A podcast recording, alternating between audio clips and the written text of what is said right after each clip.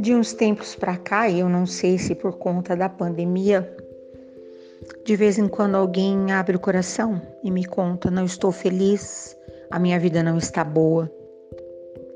Como celebrante de casamento por pura escolha e paixão, que eu amo meu trabalho, eu tenho sempre um desejo que uma linda celebração de casamento preparada com tanto capricho seja um dos agentes motivadores para que aquele casamento de fato continue sendo um casamento, porque eu não faço casamento. Eu apenas os celebro. Quem faz o casamento é o casal. Mas aí, essa semana que passou, quando chegou a quinta reclamação de casal descontente, eu fiquei pensando comigo: uau, será que de fato vai chegar uma hora que os relacionamentos não terão mais futuro? Será que as pessoas escolherão o caminho do descartável? Será que as pessoas não vão mais ter a vontade, o capricho de cuidarem das suas histórias e vão se desistir uns dos outros? Bom, desistir do outro até que mais ou menos estou entendendo. O pior é que em que se desistindo do outro, alguém se desiste de si próprio, né? Ah, eu não quero mais nada, eu não sonho mais nada, eu não planejo mais nada. Quando nós não temos mais coragem de apostar, de acreditar, de trabalhar nas nossas, nos nossos projetos, hum, me preocupa, né? E eu voltei no tempo, claro que eu não tenho problema nenhum de voltar lá atrás para ver de novo como que as coisas funcionavam, né? E me lembrei que na época que eu e meu bem, eu e meu companheiro de jornada nos determinamos a ser um casal, uma família, duas pessoas completamente diferentes, desejando aparar as arestas, se melhorar Esse casamento é mais ou menos isso, né? Eu vou te oferecer o que eu tenho de melhor, depois a gente vê o que a gente faz. Ah! Mas eu me lembro que na época várias coisas aconteciam que hoje eu não, não vejo mais acontecendo. Uma delas são, eram os exames pré-nupciais, né? Exames médicos que o, o, os, os, envolvidos no casamento, no desejo de casamento faziam. Então já começava uma vida sabendo, né? Uh, o tipo sanguíneo, os caracteres genéticos. Ai, que coisa cabulosa. Todos os médicos, os clínicos, faziam uso desse, desse pedido de exames para disponibilizar aos casais. Às vezes tranquilizavam-se as famílias, às vezes não, né? Ai, às vezes nem o casal sabia, nem o noivo sabia, ninguém nem sabia que não estava tão saudável assim. Mas enfim, faziam-se os exames. Mas uma outra coisa que também era muito, na verdade, para nós era obrigatório, tá? eram os cursinhos de casamento. Até hoje eu acho que todo casal devia fazer terapia de casais. Terapia de casal para enfrentar a pandemia, terapia de casal para enfrentar a maternidade e a paternidade, terapia de casal para enfrentar os sonhos que você trouxe e não se realizaram. Eu sou totalmente a favor. Faz terapia você, faz terapia, terapia a pessoa que vive contigo e faz terapia junto também, eu acho eu aposto todas as minhas fichas, porque a gente não se conhece. Mas eu me lembro que nós passamos um dia todinho, eu acho que não foi um dia só, não lembro direito. Mas uh, vários, várias pessoas iam lá na frente para falar sobre casamento. Falava sobre lei, falava sobre herança, falava sobre genética. Cada pessoa ia lá para falar alguma coisa. E eu me lembro que o grande finale foi um casal eles estavam já fazia tempo juntos e eu até pensei, caramba, né? Tanto tempo junto. Nem imaginava, né? Que nós também ficaríamos. Mas o que eles disseram primeiro de tudo, nós não estamos, os papéis de casamento constatam que nós estamos, acabamos de celebrar bodas de ouro.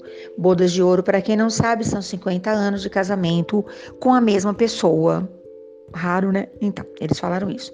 Os papéis atestam. Porém, nós não estamos há 50 anos juntos, nós estamos um dia de cada vez. Eu achei aquilo tão precioso, porque a gente não consegue viver do dia que já passou e também não consegue viver do dia que ainda não chegou. E estou copiando as palavras que eles disseram.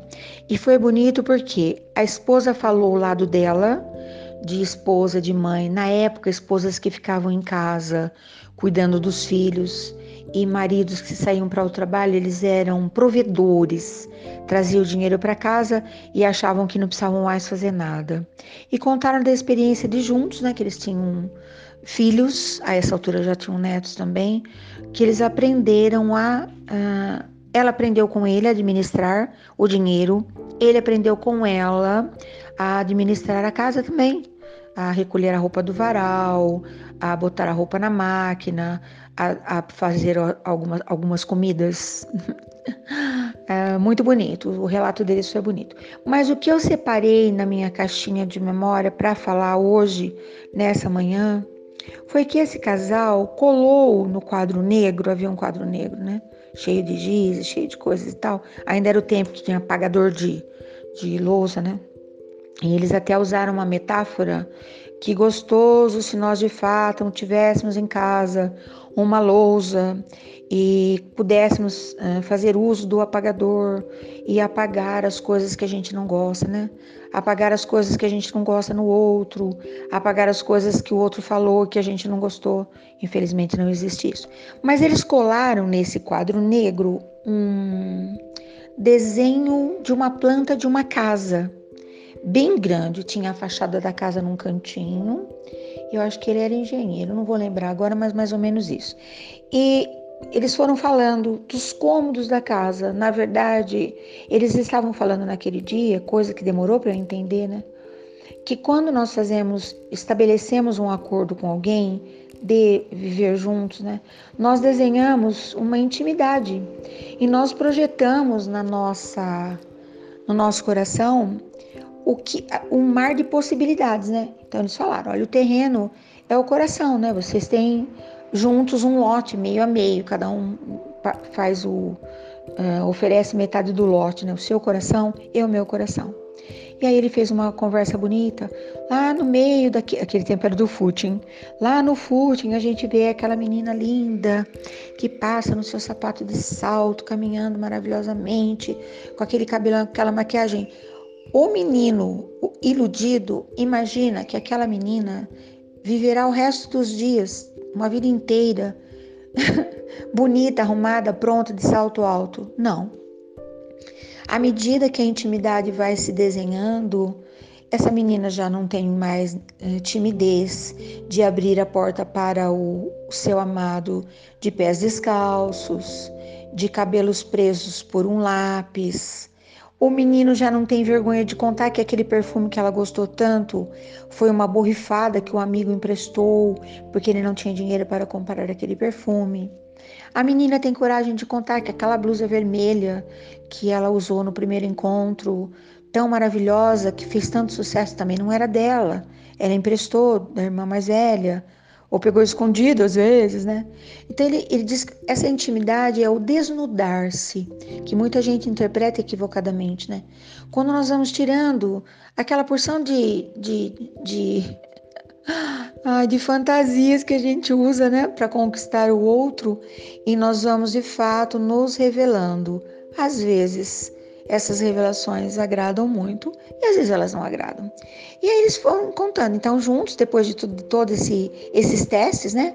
O químico, do abraço, do beijo, tananana, e aí vem os testes emocionais, muitos, né? E aí ele contou, ele falou, olha, então nesse projeto desenha-se os cômodos de uma casa. E ele disse assim, a maioria dos casais, quando desenha o projeto, desenha o quarto. A primeira coisa que o casal pensa é o quarto. A intimidade maravilhosa que só os, casa... só os casais era permitido. Tudo bem que hoje tudo mudou, né? Aquela intimidade que era tão preservada, que era tão esperada, hoje já não é mais dessa forma que acontece. Mas enfim, foi extremamente precioso o que aquele senhor disse para nós, jovens, todos jovens, né? Sonhadores, iludidos. Tão bom quando a gente está desiludido, não tem ilusão mais na vida, né? E ele disse: Mas veja só que coisa, né? O último cômodo a ser visitado com o passar do tempo é o quarto. Porque tem tanta coisa que vem antes que muitas vezes o quarto só serve para dormir mesmo. As pessoas são tão cansadas, e quem já não passou por isso, né? Que o quarto acaba sendo apenas o lugar de repouso. Aí ele disse: então, o tempo vai mostrar isso para vocês. Que antigamente a janela do quarto era a primeira a ser vista lá da rua, mas o quarto era o último cômodo do corredor, não é? Porque a intimidade também seria a última coisa ao final de um dia. O tempo faria isso, não tinha jeito. Aí ele disse, mas tem a sala, que às vezes é grande, às vezes é pequena, mas a sala, metaforicamente falando, é o lugar que nós recebemos as nossas visitas. E eu preciso lembrar, disse ele, né, que quando as pessoas se conhecem e desenham esse projeto de intimidade, cada um tem sua família, cada um tem seus amigos. E se essa pessoa chegou na sua vida com esse mar de gente que será recebida em casa e terão que concordar, como é que eu posso me indispor com essa família que já existia, me indispor com esses amigos que já estavam lá quando eu cheguei? E aí ele falou também da cozinha, o lugar onde nós preparamos, degustamos. Ele disse: o coração também tem a cozinha. E todo o amor é, de sucesso, toda parceria boa é bem temperada. Então o casal não pode descuidar. Tem lá aquele armarinho tem a pimenta, tem o sal, mas quem é que vai aprovar um prato, por mais maravilhoso que ele seja, se ele tiver passado da pimenta do ponto do sal? Ele fez várias comparações, né? Comparou os legumes, comparou os grãos, foi muito precioso. Aí ele disse: Mas muitos casais têm nesse projeto da casa, literalmente falando, uma despensa. O coração também tem despensa, onde nós guardamos os nossos potinhos, né? Com as lembranças, com as mágoas. Casal inteligente pega o potinho da mágoa, coloca lá em cima, tem que pôr escada para pegar. Ou então joga fora. Para que, que eu vou precisar de mágoa? Que a água é uma água ruim, a má água. Para que, que eu preciso de uma água má? Eu não preciso. Para que, que eu preciso de ressentimento? Eu já senti, para que, que eu vou sentir de novo? O potinho da saudade, o potinho do. Ai, tanto potinho, né? Aquele potinho daquela receita que a gente só faz de vez em quando. Tem umas coisas que a gente guarda para fazer só em momentos especiais, né? Toda dispensa tem isso. Aí ele disse assim: tem o escritório também. É onde tratam-se das finanças, mas também é onde se desenvolve o diálogo toda a empresa. Quando o empresário tem alguma coisa importante para falar para o seu cliente, para o seu sócio, não vão lá para o escritório? Arruma-se um cafezinho, a secretária sai da sala e os dois conversam. Pessoas educadas que ainda desejam continuar na parceria não elevam a voz, não falam coisas que possam magoar. É inteligência emocional. Olha, essa conversa aconteceu faz mais de 50 anos e até nesse momento eu ainda me lembro, na íntegra, para você saber da importância, né? Ainda existe, olhe, por mais que você é, faça um projeto bom para sua casa, chega uma hora que não tem como. Ou as portas todas saem direto para o quarto ou para a cozinha, ou nós temos um corredor.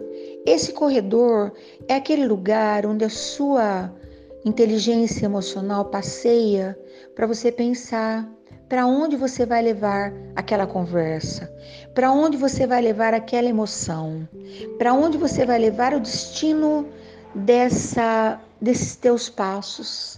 Se você tem um corredor e você caminha por ele, parece aquele corredor de maternidade quando o pai está esperando o nenezinho chorar, né? Afunda o corredor lá no desenho. Então, na verdade, na nossa casa emocional, quando nós estamos sozinhos, uh, desenvolvendo alguma coisa, preparando uma surpresa, desejando fazer um desabafo, nós estamos caminhando no corredor. Não estamos nem na sala, nem na cozinha, nem no banheiro, nem em lugar nenhum, né? E ele falou do banheiro. Todas as pessoas, por mais finas, por mais chiques que elas sejam na vida, elas têm as suas necessidades fisiológicas. Todo mundo tem aquele lado mal cheiroso, mal administrado, que precisa ser descartado. É muito difícil, precisa ser um nível de intimidade muito grande para você permitir que a porta do banheiro esteja destravada. Consegue me entender? No nosso emocional é a mesma coisa. Tem sempre um cantinho secreto que é preciso muita intimidade, é preciso muita amizade, é preciso muita confiança para que você deixe essa porta aberta. Mas chega uma hora que não tem jeito, né?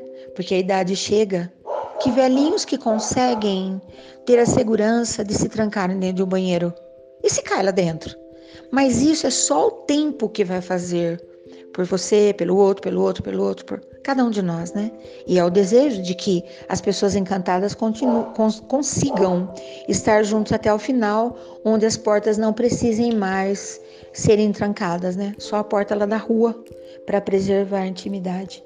E aí eles falaram sobre o chão que se pisa quando nós temos escadas, quando nós temos é, pisos é, desnivelados, né?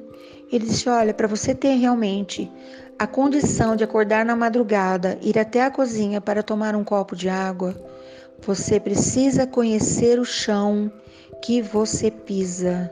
Mesmo que a sua mão não acione o interruptor para acender a luz, se você conhece o seu coração, se você conhece a sua casa íntima, você pode ir tranquilamente buscar o copo d'água, que é aquele abraço, aquele carinho, no silêncio, em alguns momentos da vida, né? Existem momentos que não tem nada que se possa ser dito, né? Mas é preciso conhecer bem o chão que você pisa. É preciso conhecer muito bem até onde vai a tua calma, onde é que está a tua alma. E aí disse também do telhado, né?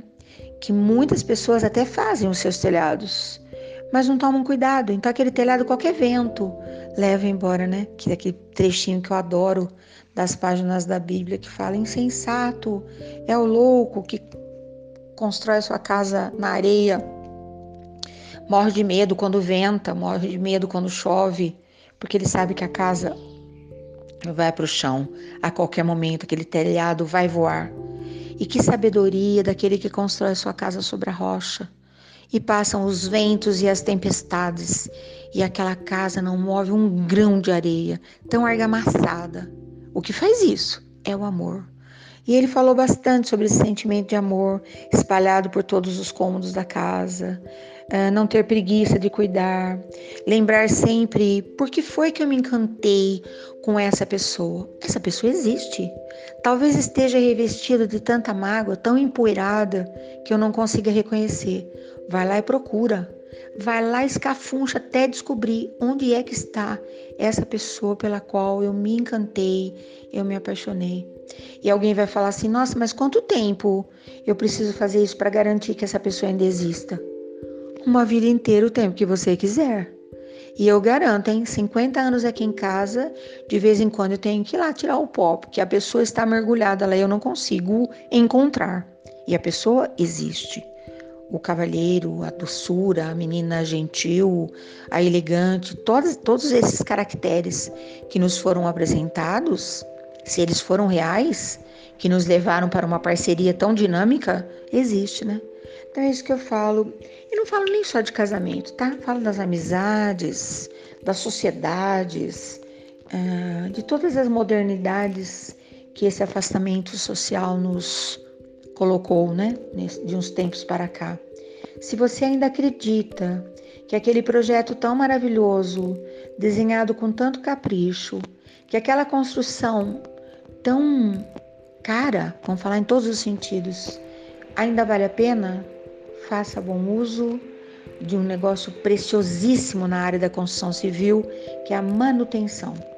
Porque às vezes minha amiga garante isso, ela é especialista em manutenção de construções de alto nível.